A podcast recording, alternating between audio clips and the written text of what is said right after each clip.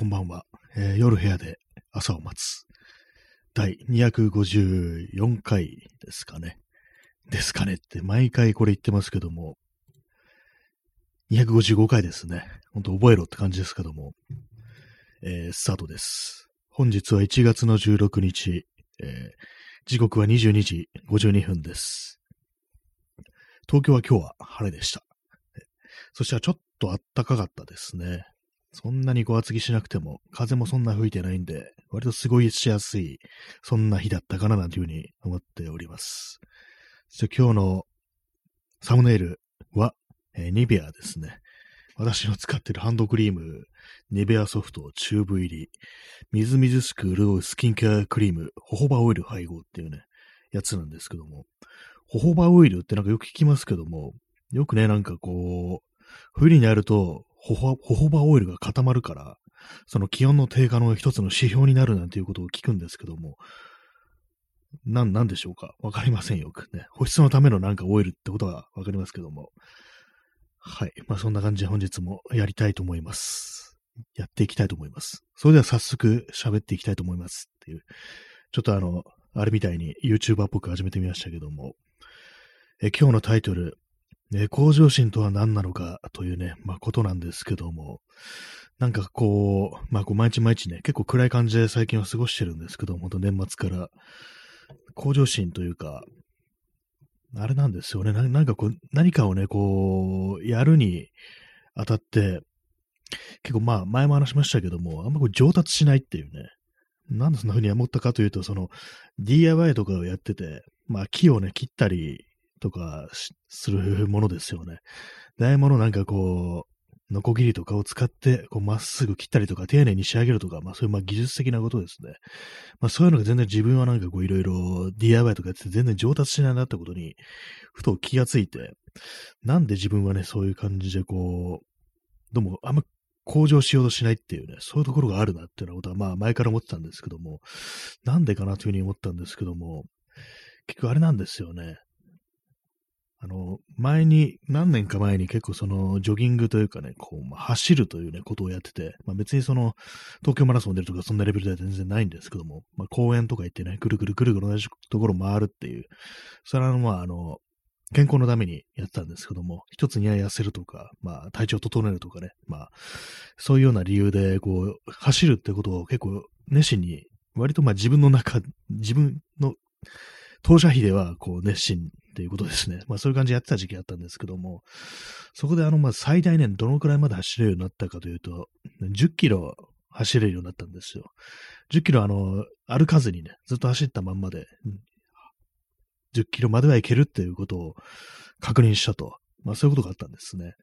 だいたいそこまで行くと、まあ、10キロまで行けたんだから、今度からもう、次からもう10キロ走るぞみたいな感じになると思うんですけども、私の場合そこからね、あの、8キロとかね、まあ、もっともっと短い場合6キロとかね、まあそんな感じになるんですよね。なんでかっていうと、その、10キロまで走れることは確認したからもういいやみたいな、そういうことなんですよね。10キロ走ったら、もうその次からま毎回10キロ走らなければならないというね、そういう、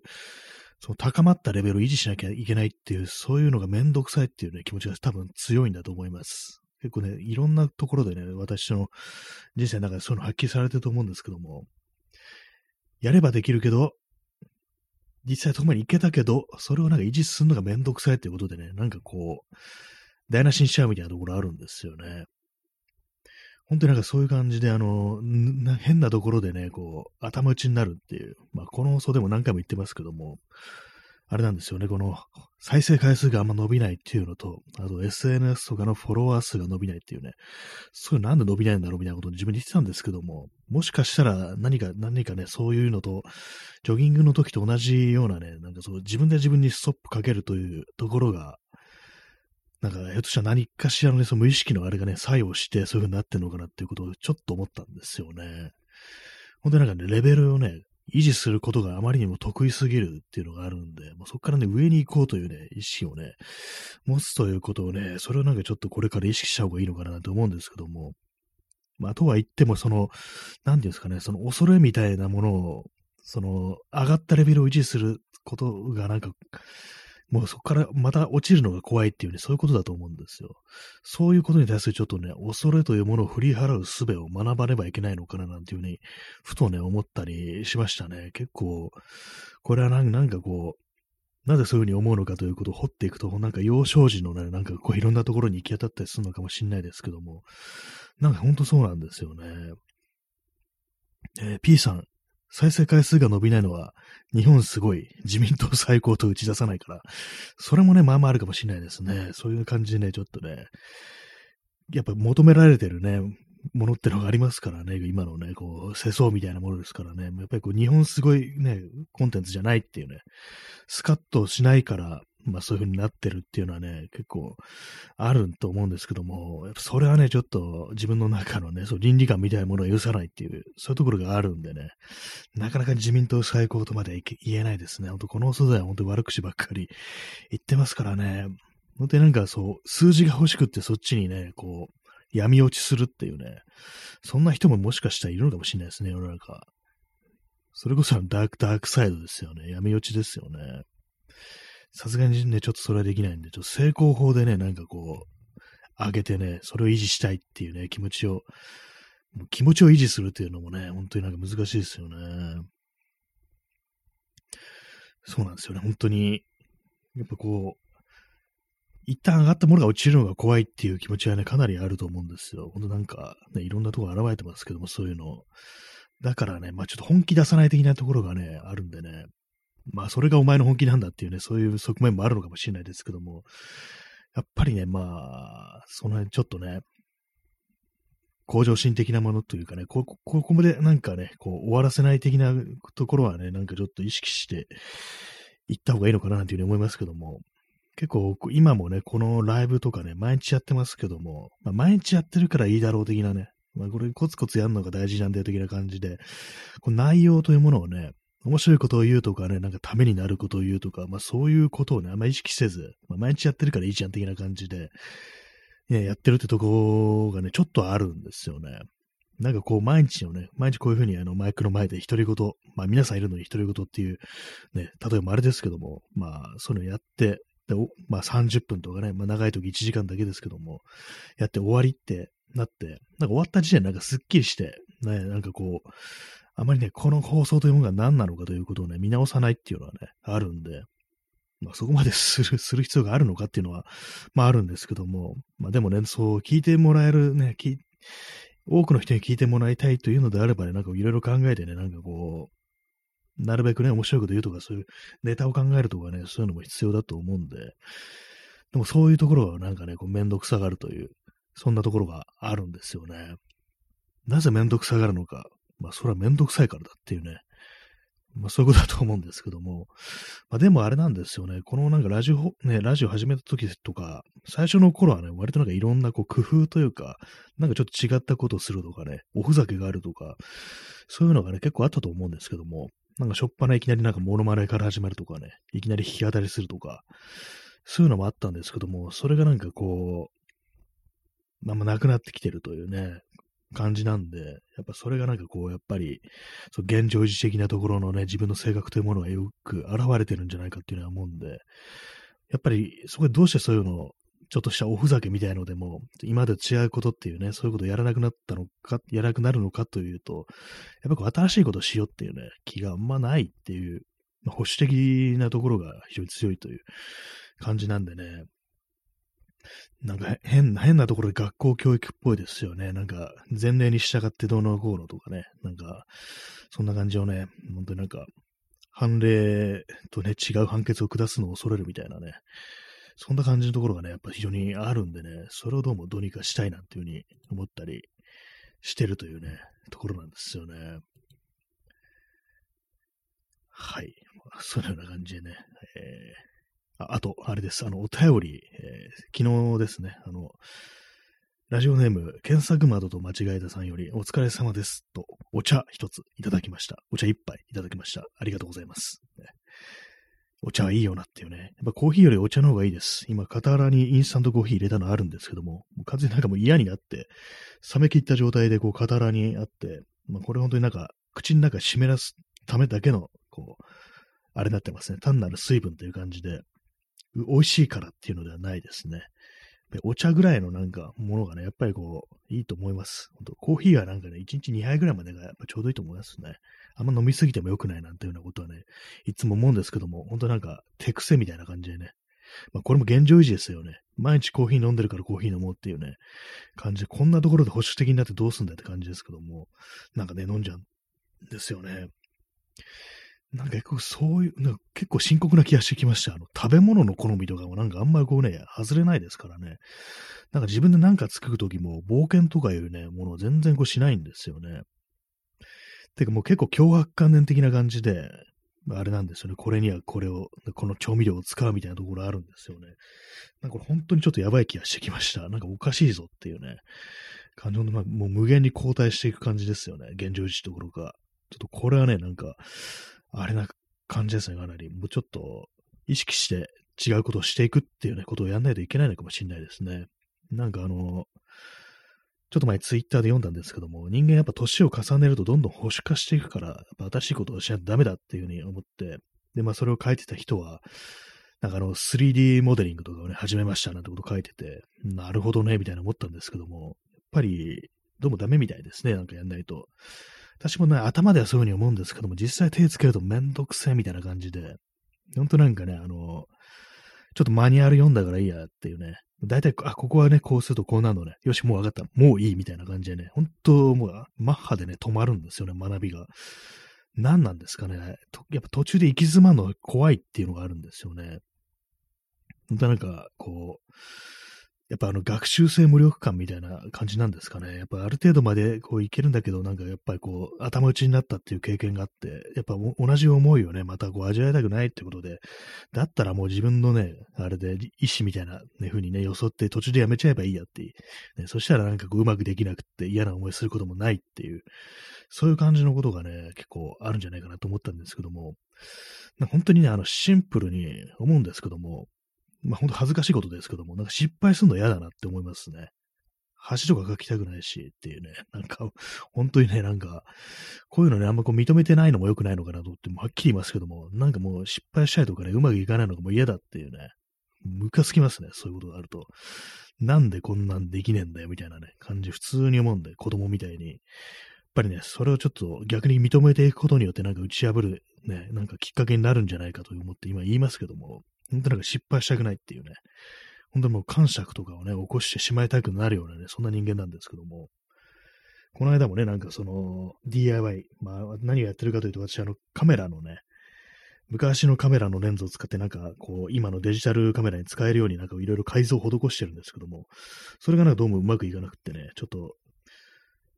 ちょっとね、感触を起こしてね、もうすべて解体してしまいましたからね、バラバラにしてしまいましたからね。バラバラにしたというか、正確にはなんかこう、適当な感じで仕上げて、あ、もうこれダメだからもう、ご破産にしようっていう感じでね、こう、全部ばらしたんですけども、なんかそういう極端な感じのことをするっていうのが、まあ非常によくあるんですよね。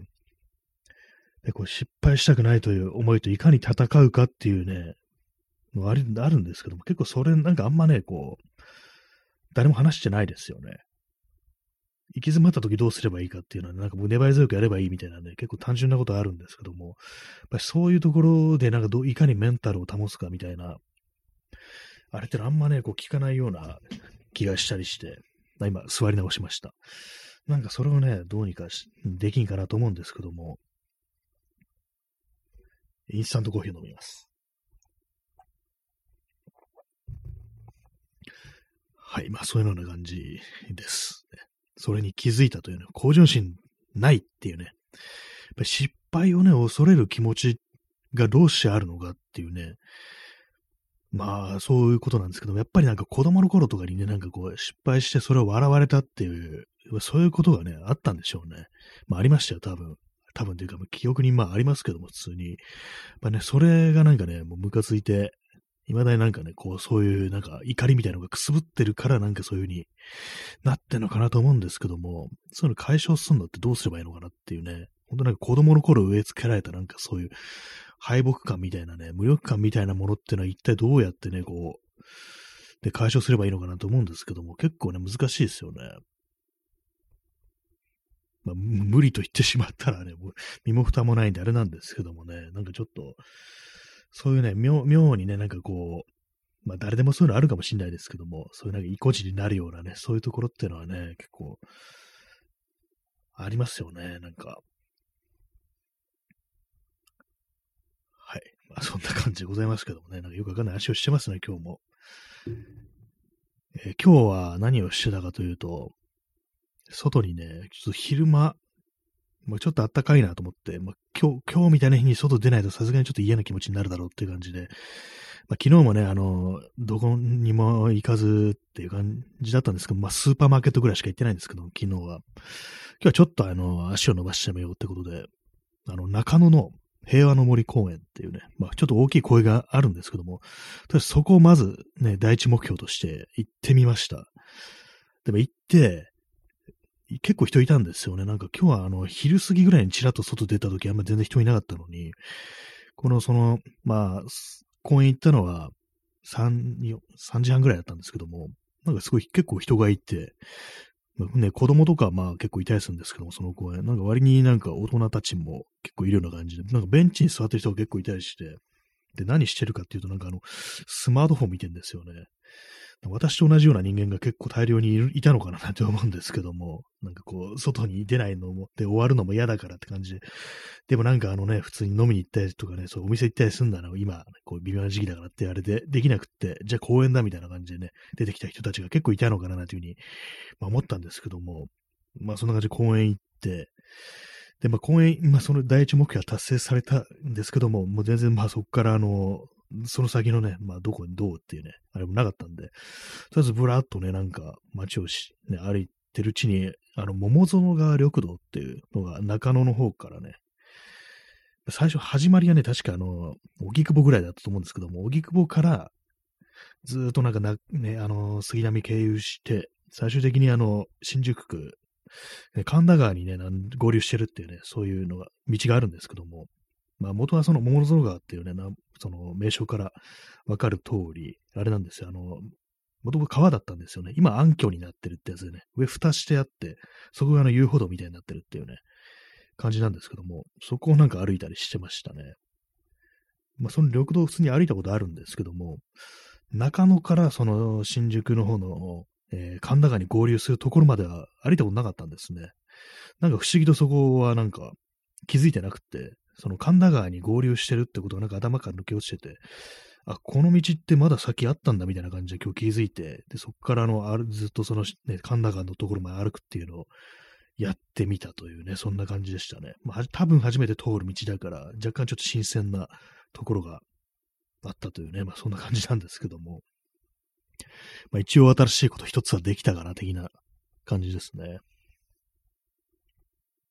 まあ、そんなところなんですけど、皆さんはどんな一日を過ごされましたでしょうか？なんか本当はあれなんですよね。まあ今日みたいにまあ一人でね、ブラブラしてるという感じなんですけども、本当なんか週に一回ぐらいなんかこう、人と会ってなんか話したいっていう、そういうね、気持ちはやっぱりありますね。本当になんか全然そうできて、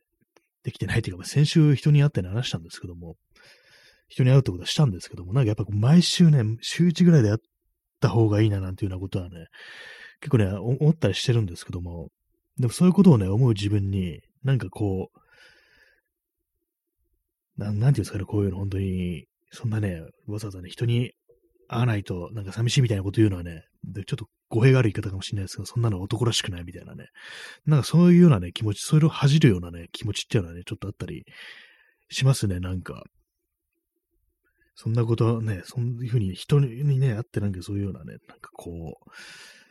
もやもやを解消しないなんてね、それはなんか、都合のいい考え方だみたいなね、都合のいい考え方ってよくわかんないですけども、な、何かね、そう、人の力を借りるんじゃないみたいなね、なんかよくわかんない、そういう、まあ、生きりですよね、いわゆる。そういうものがね、結構あったりして、なんか良くないなと思うんですけども。はい。まあ、自分でも今まとまってまと、まとまらないうちにね、なんか話しますけどもね、結構そういうのあるんですよね。やっぱりこれ、人とね、話さないとなんか、あれだなと思うんですけども、でもなんかそういうのにね、逆らって、もう完全ね、もう、一切ね、人とこう、コミュニケーション取らずに生きていかねばっ、まあ、そんな無理なんですけども、まあ、別にあの、ね、週一とか言ってますけども、別にそれはあの友人とね、こう会うということでね、別にそれ以外で人とは別に、普通に喋ってますからね。まあ、ただ、あの、気の置けない話とかね、何でも、本当になんかただのね、こう、楽しい話っていうね、そういうものはね、まあ、あんまないものでございますから、まあ、そういうのはね、こう、友人とかね、そういうね、こう、間柄のね、人間としかね、そういう生命、ね、そういう、そういう間柄の生命体としかね、できませんですからね。そういうね、ことをね、もっとしていきたいなと思うんですけども、なかなか難しいというね、感じで、実際対面しなくてもね、なんかちらちょっとね、あの、メッセージとか送ったりとか、電話したりとかね、そういうことしていけばいいんですけども、なんかね、そう、いざ、ね、そういうふうに、あの、なんか連絡取ろうかなみたいなね、本当になんかどうでもいいですよね。それこそなんか、LINE とかでね、ちょっとね、一言みたいなね、そういうのも思ったりするんですけども、なんか妙にね、腰が重いというかね、まあ、正確に指が重いみたいなね、感じなんですよね。あれなんか不思議ですよね。ちょっとしたね、一言ぐらいね、気軽に送れよって感じなんですけど、なんかこう全然できないっていう感じで、以前だったらなんかこう、インターネット上の空間、まあ、ツイッターみたいなところに、ね、なんかいるなみたいな感じでね、こう、そういうところでね、気軽にやりとりみたいなしてたんですけども、もみんなね、あそこからまあいなくなって、まあそうなるとね、もう個別にこう、直でね、メッセージを送るなんていうことをしなければいけないわけで、まあそうなるとちょっとあれなんですよね。こう、まあ出かけていってね、まあノックをするみたいな感じですか、例えて言うと。さっき言ったツイッターみたいなところだと、たまり場にいるっていうね感じですからね、そういう感じのね、こう、違いがあって、なんかね、ふっとね、こう、気軽にメッセージを送ったりするってことがあんまこう私はできない人間だなというふうに思ったりして、まあ、たまり場なんつってもね、あのね、物質とかじゃないんだからって感じですけどもね、そんなのをね、こう言ってる年かよっていうことは思うんですけども、でもそんな年齢でもってね、なんかそういうようなね、のを否定するっていうのはまあおかしいというね、まああるんで、なんか、ね、コミュニケーションでもの否定していくのもなんかおかしいのかなっていう気持ちもあるんですけども、なんか本当に自分が何を感じてるかとかね、どういうふうに思ってるかっていうのが、自分自身いまいちよく上がってないんだろうなっていうのは、そういうのはありますね。別に普通になんかこう、人とね、こう、会ってね、こう喋りたいとかそういう気持ちっていうのは別に当たり前のね、ことですからね、なんかそういうの妙に恥じたりするっていうのはおかしいんじゃないかなっていうふうに思うんですけども、なんか妙にね、こう腰が重い、指が重いというね、まあそんな感じの人生を送っており、ね、おりますというね、そんなところがあるんですけども、皆様、いかがでしょうか？はい。ね、そうなんですよね。本当なんか昔ね、ツイッターとかあれなんですよね。気軽になんかね、どうでもいいことでもリプライをね、飛ばしすっていうね、でもそういうことだったらしいんですよ。今はあれなんですよね。基本的にリプライっていうのは喧嘩のための機能みたいな感じで、まずね、こう宣戦布告的な感じで、いきなり殴りかかる的なね、ことに利用されるっていうのが多いんで、もうたわいもないことでね、なんかふっとね、なんかこう、人にね、なんか言葉を送るっていうのがね、あんまなくなってますからね、一体あれどうなってしまったのかななんていうふうにね、思いますよね。えー、P さん、なるほど QT。ありましたね、QT。あの、今で言う引用リツイート的な感じで使われてた言葉ですよね、QT っていうね。手動であの、ね、こうやってたっていう時代があったんですよね。なりましたね、あのなんか、手動リツイート、手動ね、引用リツイートみたいな時代で。あれね、なんか本当に気軽でしたね、確かに。これは面白いってなったらね、こう自分でこう、そういうふうに、RT っ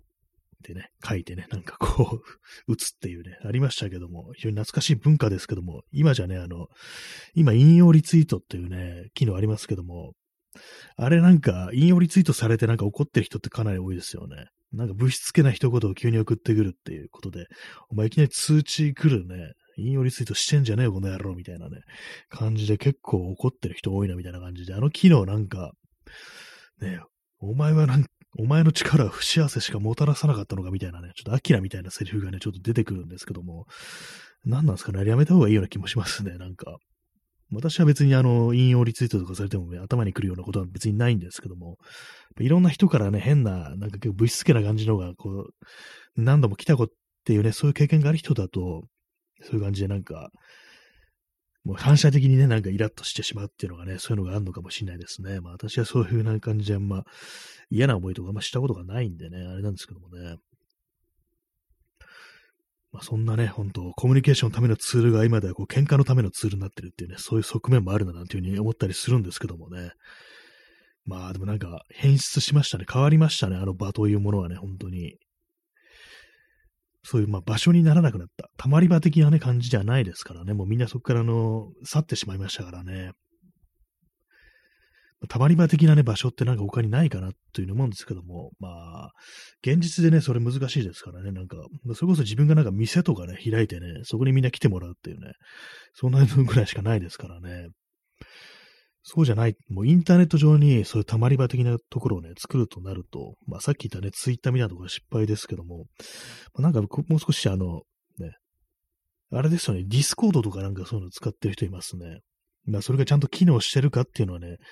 ちょっと難しいところかもしれないですけども、ああいうのもね、なんかこう、好きな時にこう音声通話もできるし、こうチャットでのね、こう、あれいろいろあれもできるし、なんかこう、ツイッターのタイムライン的な感じでいろいろ自分の読んでる記事とかをこう、そこにね、こう乗っけるとか、そんなこともできるような感じらしいんですけども、私もなんか、あの、そのサーバーとか参加してるね、チャンネルみたいのあるんですけども、やっぱりなんかちょっとあの、やっぱりまあ、全然見れてないですね。まあ、ああいうのね、盛り上げるのっていうのはなかなかこう難しいですよね。なんかこう、結構なんか有名なね、人がなんかやってる、そういうね、こうチャンネルみたいのを見てみると、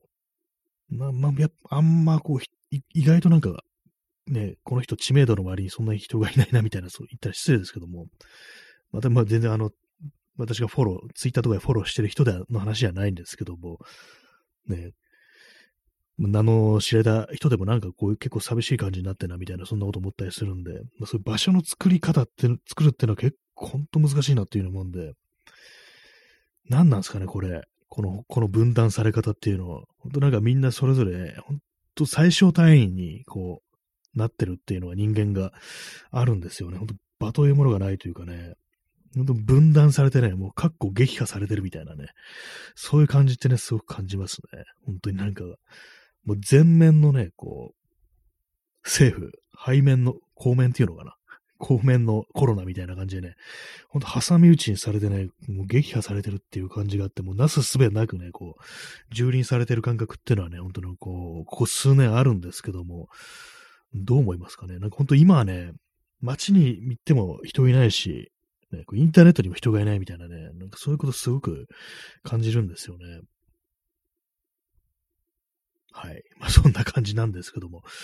な、何かね、もうみんな自分の知らないところでなんかね、もう楽しいことしちゃうのかなみたいなね、そっていうふうに思うともはやね、結構精神とってやばいみたいになるんでね、まあ、そんなこと考えてないですけども、まあ、お互いになんかね、なんかそういうのを思ってるって可能性ありますよね。なんか、全然こうなんかね、声かけてくんないなみたいな、ね、ことをお互いに思ってね、なんか、寂しいなみたいなことをね、お互いに思ってるっていうのは、これは絶対にあると思うんで、まあそうなったらね、自分の方からいろいろ働きかければならないな、なんていうふうにね、なんか思ったり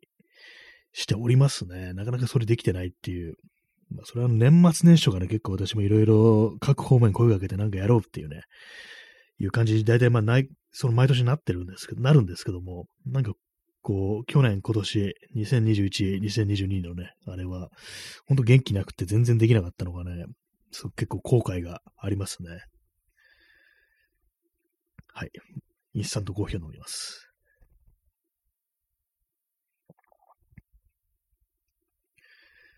まあ、場所のね、場所の作り方は難しいという話とは、あとね、本当向上心というものをなんか持つのってのは難しいというか、まあ本当、あれなんですよね、こう、上に向かっていく意志というものを持つのは難しいっていうね、またそういうもののなんか、なぜそういうものを持てないのかっていうことが、なんか自分の幼少期のね、なんかこう、いろんな嫌な思い出とかそういうのが関係してくるのかなみたいなね、そんなことをね、感じてるというね、話でございました。まあ、そんな感じで お送りさせていただきましたけども、結構終わり際にね、なんかあの、今日これで終わっていいのかなって大体毎回思うんですよね。延長しようかなって思うときは、まあ、あるんですよ。でもしないんですね。わかりません。って感じなんで、思うんで、今日はちょっと延長します。延長します。一旦終わってまた始めたいと思います。ちょっと23時21分ですけども、ね、ちょっとそのなんか、もやもやに抗うために延長します、今日は。5分少々ね、こう、インターバルを置いてからまた再開したいと思います。あ、チャンスさんご加護ありがとうございます。ね なんかこう、本当にね、画面いっぱいに表示されるのがちょっと笑っちゃうんですよね、これなんか。はい。えー、5分程度経ったので再開したいと思います。えー、時刻は23時28分ですね。あの、今何か言おうとしたのに完全にスポーンと頭から抜けてしまったんですけども、何を言おうとしたのかな。こういうこと言われると気になりますよね。早く思い出して言えよって感じなんですけども、別にあの、大したことではないんですけども、たまにあのなんかあの、電話かけてきて、あれ何言おうとしたんだっけなとか、いきなりしょっぱな言う人いますよね。あれなんかすごい嫌なんでやめてほしいんですけども、ね、まあ大体そういう時ってね、すごいどうでもいいことをね、話そうと思ってたっていうね、まあそんなことなんだと思いますけどもね。はい。まあ今日何をしたかとか、なんかそんな話をね、今しようとしたと思うんですけども、何をしたっけなっていうような感じで、こう、忘れてしまいました。本当になんか短期記憶、短期記憶なのかなこれは。なんか本当なんかやばいですね、本当に。脳がやばいっていうね、もう坂本龍馬じゃない、坂本龍馬じゃないですけども、脳がやられちゃうけんっていうね、そういうやつですね。ほんと、まあ死ぬ前の言葉ですけども、まあ頭、額にあの刀をね、刀傷ができて、刀食らってね、わしは脳がやられちゃうけんもうダメじゃっていう風に言ったなんていうね、そんなことが有名な、なんか逸話としてありますけどもね、まあそれ脳をやられたらダメだよなっていうね、感じですけどもね。はい、坂本龍馬の話でした。ね。私の中に出てくる坂本龍馬トークといえばそれしかないですね。脳がやられちょるけんっていうね、これしかね、知らないです。他は全然知らないですね。はい。あとあれですね、武田鉄矢がなんか、坂本龍馬が好きとかね。あと、孫正義がなんか坂本龍馬尊敬してるっていう感じで、結構やばい人バロメーターみたいなね、なんかそういうのありますね、坂本龍馬っていうのは。ただの武器商人だろうがみたいなね、なんかそんな意見も結構あるみたいですけども、私はあの、そんな歴史というものに詳しくはないのでね、なんか、まあ語ることもないんですけども、はい。まあ、そんな感じで、えー、本日は延長させていただいております。まあ、なぜ延長したかというと、まあそうですね、すみません、さっき忘れてましたね。あの、なぜ延長したかっていう話をしたかったんでした。したかったんでしたね、そういえば。そうです。なんか何言おうとしか忘れた、忘れたなんて言いましたけども、そうです、その話でした。あれなんですよね、最近なんか毎回、まあ、最近まあずっとまあ30分で終わるっていう感じだったんですけども、なんか終わり際になんかもやっとした気持ちがね、晴れつくっていうのがあって、なんかこれで終わっていいのかなみたいな感じのね、こう、とね、毎回感じてたんですよ。まあでもそんなね、あの、延長してっていうね、あれが来てないからやめとこうみたいな感じで、ね、やってなかったんですけども、でも自分的には、こう、もう少しやった方がいいんじゃないかみたいなね、そういう気分っていうのはあったんですよね。まあ、な、なんでかっていうと、それもなんか自分なんかはっきりとね、してないんですけども、なんか吐き出し終えてないみたいな、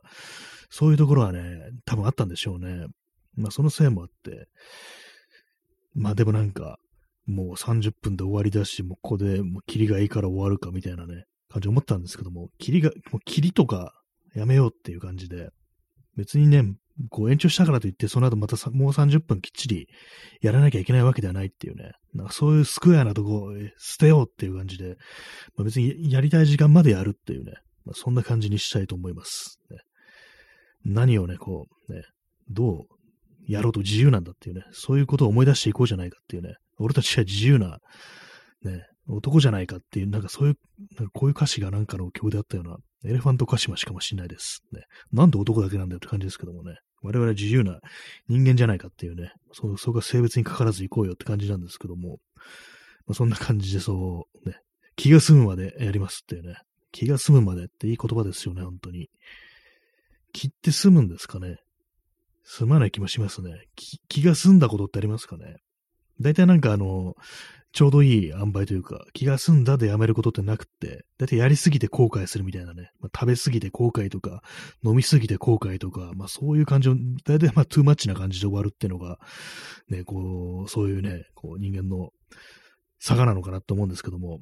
気が済むまでという言葉もなんかなかなか難しいものですね。必ずオーバーしてしまうという、そんな気がするんですけども、まあこの放送は気が済むまでやるという、そんな感じでございます。昨日あれなんですよね、久々にあの、ポッドキャストの更新をしました。でこう、私としては、あの、ポッドキャストの方が本体的なね、感じ、あっちがね、こう、メイン的な感覚あるんですけども、やっぱりなんかこう、長いことそのライブでやってると、やっぱりね、こう、今聞いてくれてる人がいるってリアルタイムのそういうね、楽しさみたいなものが、結構なんかね、染みついちゃってるというかね、こう、そういう感じになってるんで、なかなかこう、その一人で喋らなきゃいけない、リアルタイムの反応がない、ポッドキャストってものをね、録音するのは結構むずいな、みたいな感じになってたんで、それをまあ振り払うために、昨日なんか勢いに任せて、こう、やったというね、土曜日のテンションですね。まあそういうのに任せて、こう、久々に録音しました。何を話したかというと、今読んでる本についてですね。まあ、内容はそんなにあの、ね、すごいあれでもないんですけども、なんか村上春樹のエッセイ集を読んでますってね、そういう話を久々にしましたね。なんか結あのー、ね、収録だから失敗したらね、撮り直せばいいのに、なんか妙に緊張しましたね。で、あとなんかこう、録音して、ね、録音した自分のね、音声を聞き返してると、なんかこう、拙いな、この喋りみたいなことをどうしてもね、こう思ってしまうというのがありますね。なんかね、妙に恥ずかしかったですね、久々に。なんかここ、本当になんか喋りがしどろもどろだな、みたいな、ね、妙に気になっちゃったりしまいましたけども。で、あの、最初と最後に音楽が流れるんで、まあ、その曲紹介みたいなことをするんですよ。なんか妙に恥ずかしいですね。あれなんか言うのが久々だと。ね、今更かよって感じですけどもね、こんだけなんかね、ある意味こう恥を垂れ流してるようなそういう放送なのにね、こう、ね、よく今更そんなこと思うようなって感じですからね。ほんとなんか弾き語りとかね、やってますから、別に全然歌も上手くない、ギターも上手くない、そういう人間がね、こう、そんなことをね、やってるという細なのに、なんかふっとしたタイミングでなんか我に返って恥ずかしくなるっていうのがまあったりするんですけども、結構どうなんですかね？他の、私のね、こういろいろ聞いてる放送、特にあのツイッターとかで相互のね、人とか、でもその去年、一昨年とか、結構その、ラジオね、やってみましたみたいな感じでね、もう最初私このラジオ放送始めたの、総合フォローの人が、ね、ラジオ始めたっていうのに影響されて、ちょっとね、自分もやってみようって気持ちになったっていうのがあるんですけども、今日他の人なんかみんな辞めちゃったな、的な感じで、あれなんですかね、やっぱ間開けると、その再開するのに、結構のそのハードルが上がるっていうのがあって、それなんか、我に返ってなんか恥ずかし、恥ずかしいって言ったらあれですけども、なんか妙に照れくさくなって辞めちゃったっていうそういう人も結構いるんですかね？わかんないですけども、みんななんか、あんま やらなくなったな、なんていうふうに私、ね、勝手に思ってるだけなんですけども、まあ、私はそういうなんか、ね、喋りのね、うまい枝とか、口節とか、どうでもいいんで、本当なんか人が喋ってる声が聞きたいっていうのがね、まあ、ありますね、本当に。やっぱりなんか一番こう、気がめいってる時にそばにあってほしいものっていうのは、ね、こう、人間の声っていうのがね、結構ありますね、やっぱり。昨日もなんか結構長いことをね、こう、知らない人の放送とかをね、聞いたりしてましたけれども、やっぱり言葉というものが、まあ、言葉、まあ、文章という形で出てくる言葉と、まあ、肉声という形でね、出てくる言葉っていうのはありますけども、どちらもなんかこう、やっぱりなんかね、人間のね、生きるエネルギーみたいな記録みたいなものにすごく密接に関係してるのかななんていうふうに思ったりしてね、やっぱりこう、人を元気づけるのは、やっぱ言葉なのかなっていうふうに思うんですけども、まあその割でお前大したこと言ってねえじゃないかっていう、ね、感じですけどもね、このこの放送もね、めちゃくちゃなことしか言ってないですからね。私、あの、人のね、こう、ラジオとかね、放送とか聞くときは、やっぱりなんか面白いもの、まあ、ユーモアがあるものっていうのがね、まあ、そういうのが好きなんですけども、まあ、あと、まあ、日常のね、なんでもないこととかで、あとはまあなんかこう、自分の心情を語るみたいなのも好きなんですけども、私本人がまあやりたい、こういうのがいいっていうものってのは、やっぱなんかちょっとユーモアがあるようなね、そういう放送なんですけども、あユーモアってなかなかね、こう出てこないですね。こう、すぐね、あの、玉切れになっちゃいますね。本当になんかストックというものが本当に必要だなと思うんですけども、常に面白いことをね、こう探していたい、そういう人間でいたいと思うんですけども、でも結構あれですね、あの、よくね、コメディアンとかは、なんかこう、日常だと結構暗い人が多いなんていうようなことを聞いたりしますよね。あれってなんかやっぱりこう、そういうなんか、感情的なものというかね、こう、人を終わらせるとかユーモア的なものをその外に対して放出してしまい、そのことによってね、自分の体内に蓄えておく分がなんかこう、なくなってしまうのかななんていうふうに思うんですけども、そうなると結構ね、因果なね、商売ですよね、コメディアンっていうのは。結構ね、その、ああいうことをね、人を笑わせる人ほど 普段は暗いなんていうね、なんかそんなこと結構聞いたりしますからね。まあでもこういう感じで、まあ私も素人ですけども、素人がこういうふうにね、なんかこう、ラジオみたいな感じで喋ってると、まあそういうね、なんかこう、昔だったらね、なんか個人がなんかこう、ああだこうだなんて言ってるなんていうのは非常にハードルが高いことだと思うんですけども、こういうサービス、インターネットとかがない限りは、それこそなんかね、無線とかで、アマチュア無線とかで誰かに向かって語りかけるみたいなね、そんなのがね、しかなかったと思うんですけども、まあ、こういうのは気軽な手段になってね、なんかこう、本当にズブの素人が、こう、何かこうね、ユーモアがどうのこうのとかね、面白いことがどうのこうのなんていうね、なんかそんなことを言い始めるようになったかってなると、なまあ、それもなんか、まあ、良し悪しあるっていうのはあると思うんですけども、やっぱなんかこう、素人が素人まんまなんかいろいろできるっていうのは、まあ基本的にいいことなのかなと思ったりするし、私自身はね、なんか他の人のね、何でもまあ聞きたいなんていうふうにね、こう思ってたりしますね。はい。まあ何を言いてんだよっていう、感じですけどもね。ほんと何度も何度も同じ話しますね。もうすべての、こう、こう、ラジオ放送というものは尊いっていうね、まあ、内容によりますけども、本当になんかこう、差別を先導するようなものとかだったら、まあそれは本当に悪でしかないですけども、基本的になんかこう、ね、なんでもないような内容とかね、本当自分のことを話すとかね、そういうのってね、基本的にいいことであるというふうに、まあ思ってはいるのでね、なんかもう全然こう、誰の何であろうと聞きたいっていうね、まあそういう気持ちでもって生きてるんですけども、どうもね、なんかこう、まあ、一昨年のね、あの、もう、一昨年ですよ、もう、初のね、コロナイヤーですけども、ああいう中でね、こう、人と人とのね、つながりが分断されるというね、う断ち切れられるというね、そういう中においてね、暗い世相の中において、こうなんかラジオっぽいことを始める人がね、結構ポツポツ出てきたっていうのは私にとって非常に嬉しいことであったんですけども、それがね、こう時間経つとなんかこうなかなか、あんまこうなくなってしまったなっていうのがあったりして、今再びなんかね、こう、ね、もう世界が闇に閉ざされてるな、みたいなね、そんな感じっていうのはちょっと最近覚えたりしてますね。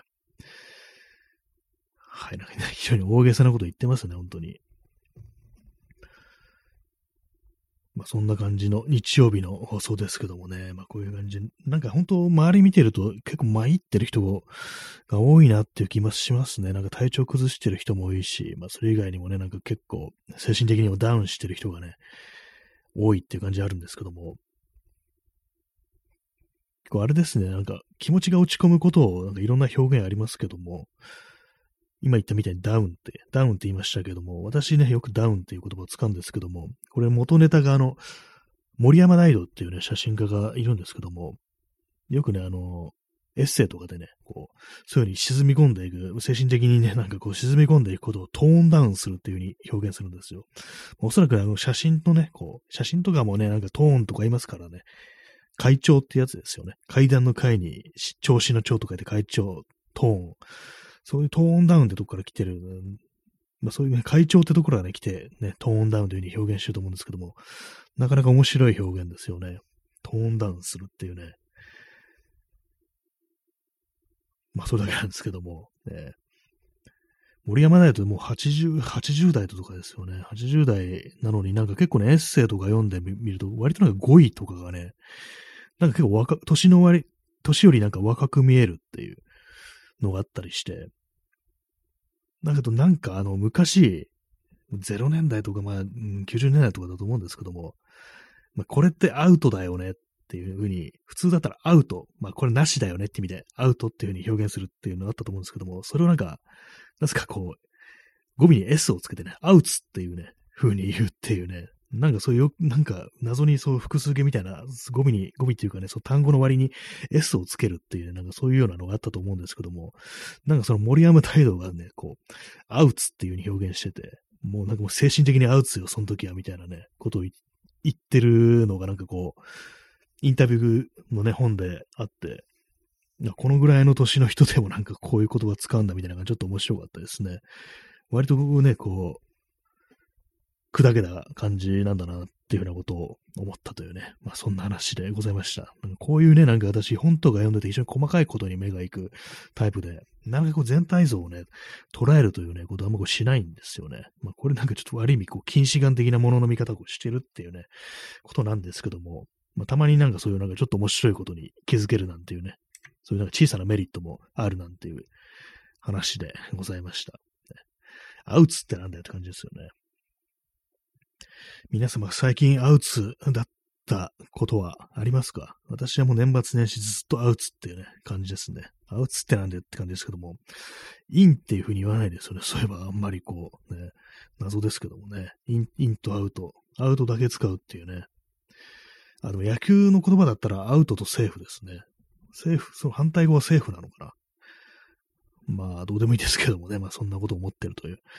話でございました。あれですね、あのー、結構、ラジオやってるとき私は早口でね、喋ってるんじゃないかっていうことは、まあ思ったりするんですけども、結構あの、その、空白が怖いっていうのがあるんで、もう黙ってる時間を、こう、避けるために、なんか妙にこう、矢継ぎ早に、ちょっと早口で喋ってしまうっていうのがあるんですけども、まあ、この話ね、本当に何回も何回もしますけども、そうするとコメントを入れづらい的なね、なんかことがね、まあまあ、あるんじゃないかと思ってね、たまにゆっくり話そうかなと思うんですけども、気づくと、やっぱりこう、早、早口になってしまってるというね、感じですけどもね。よくなんかあの、ね、オタクがなんか自分の得意な話とかね、好きな話をするときに非常に早口で喋るっていうね、まあ、そういうのがあるとね、思うんですけども、結構なんか、そういう風なね、こと気にしちゃいがちですね、自分は。あ、今早口になってないかな、みたいな感じでね。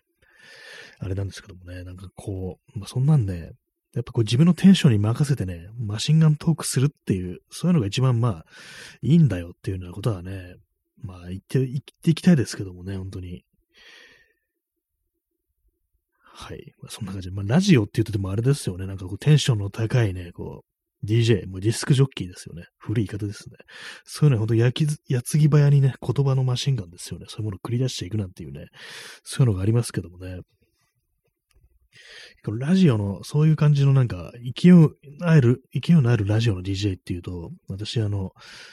アメリカンニューシネマで、あの、バニシングポイントっていう映画があって、それでね、で登場する DJ がなんか非常になんか、こう、陽気、陽気っていうかね、こう、テンション高い感じのね、こう、DJ だったなっていう記憶があるんですけども、どういうキャラクターかっていうと、まあ、ラジオのね、ディスクジョッキーで、黒人男性なんですよね。結構、テンションの高い感じの。結構、あの、バニシングポイントに出てくる、そのね、ちょっと元気な黒人男性の DJ っていうね、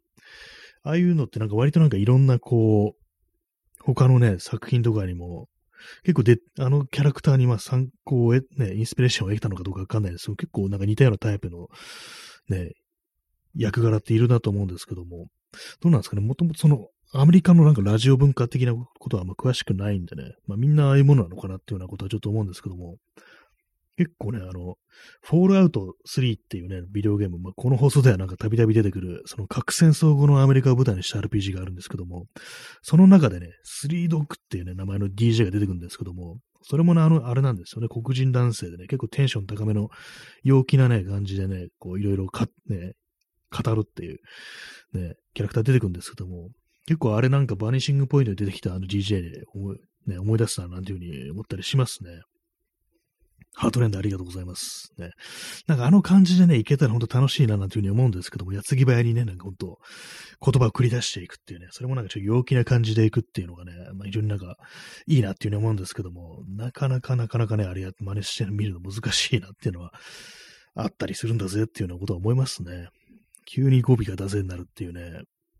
基本的にこの放送あれですからね、敬語ですからね、丁寧語使ってるっていうね、タメ口でリスナーのね、皆様に語りかけることがないっていうね、もう、お前、お前たちの兄貴だと思って、ね、はがきとか送ってこいよみたいなね、そういうテンションとはまあ、えんどいっていうね、なんだよ兄貴って感じですけどもね、みんなのおじさんみたいな感じっていうのはどうでしょう。ね、兄貴っていうのはちょっとね、語弊があるって感じですけどもね、おじさんですね。アンクル的な感じでこう、自分のキャラ、キャラ付けをしていくっていうね、なんかちょっと無理がありますね。そんなにまず包容力がないというね、あんまこう頼りない感じですからね、そういうのもまだ難しいですけども、でもなんか結構その、ね、素人なんですけども、素人なんですけども、やっぱやってるなりになんかその自分自身に対するなんかキャラ付けみたいなものとちょっと出てくるっていうか、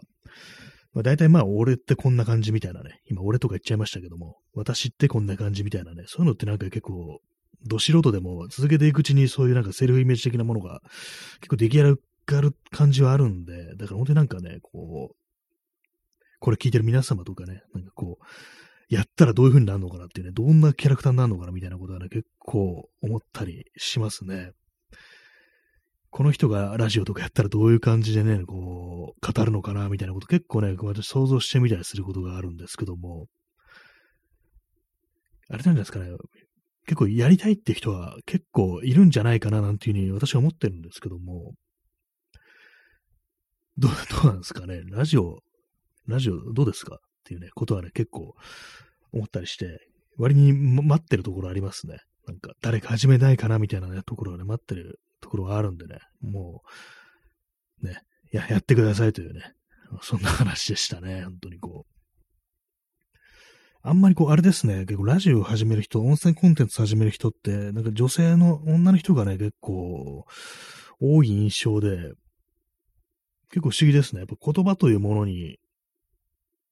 声を発するということはあんま抵抗がないっていうのかな。なんかあの、まあ、っていうのも、まあ、まあ、この話もね、ほんとなんか山城、ね、紳士ぐらいね、4回目ぐらいですけども、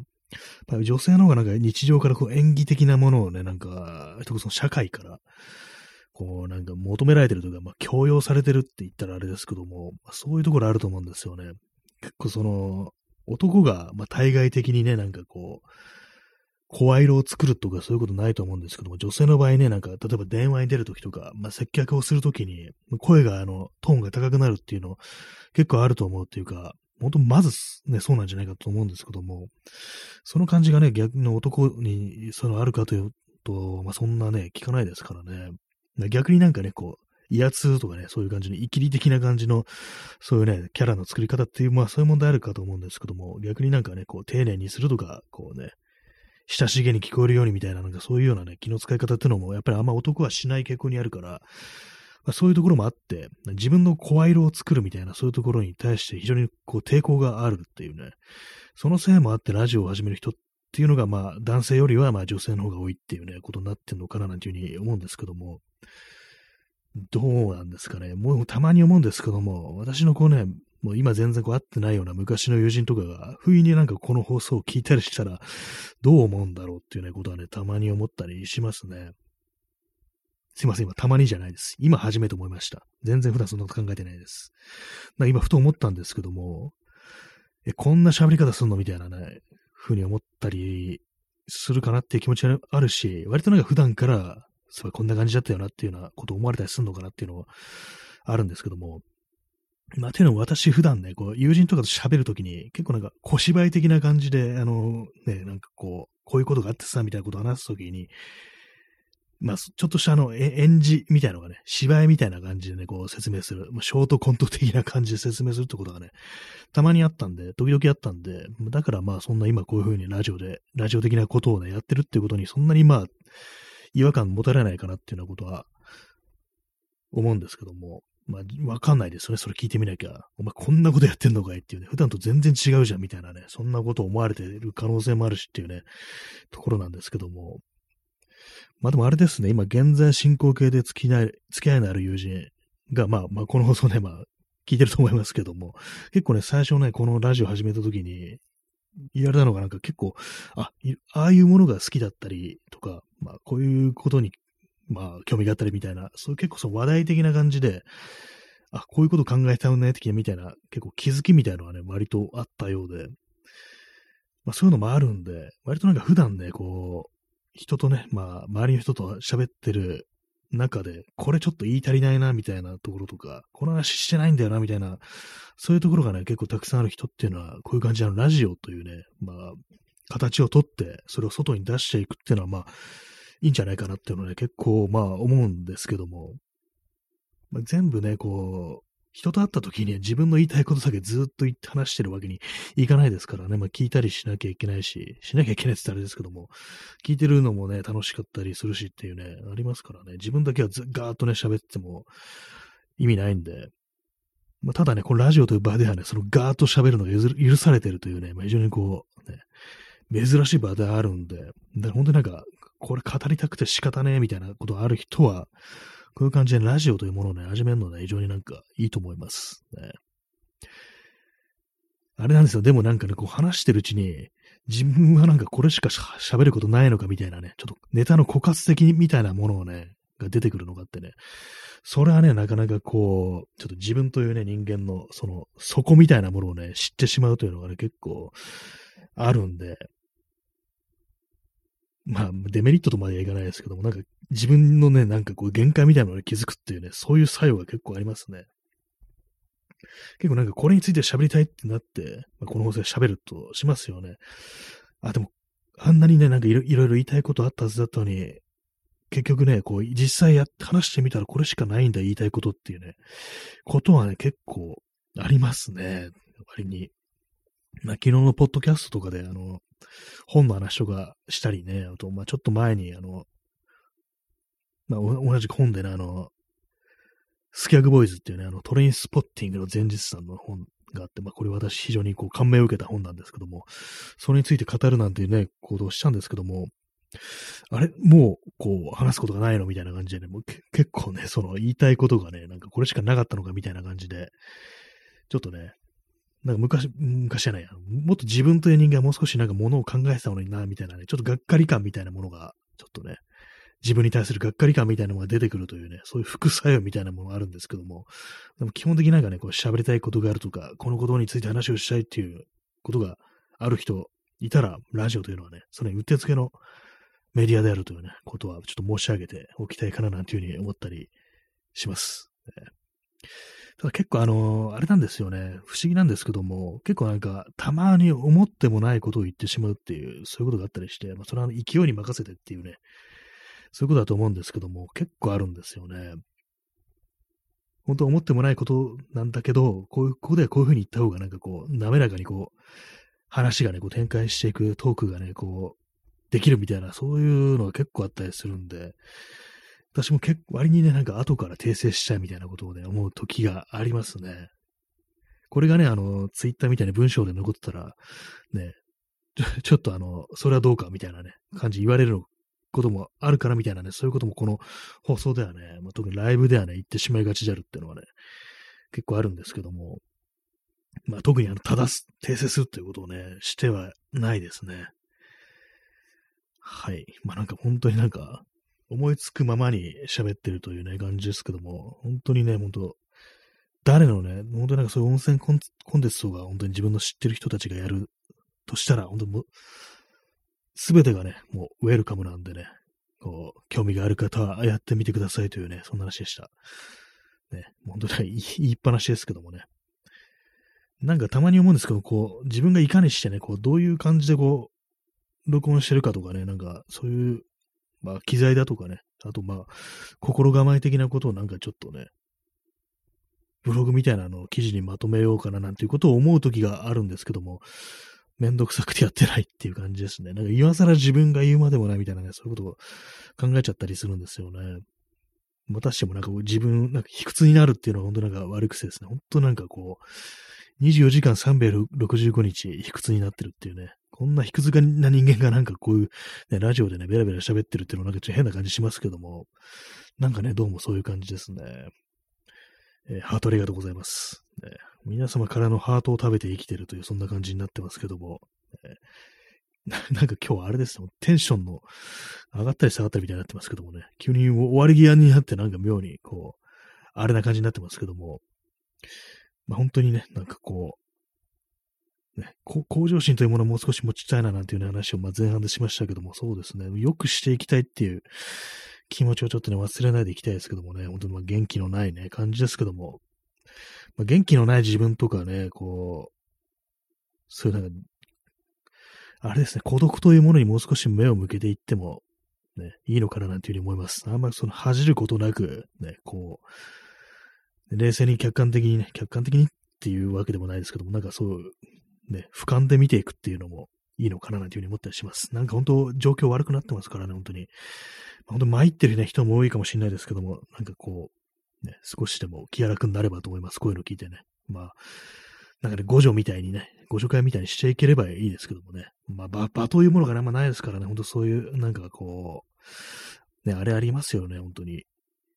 現実であまり会うことができないっていうね、まあそんな感じで本日お送り、ね、1時間やりました。というわけでね、えーご清聴ありがとうございました。それでは皆様、さよなら。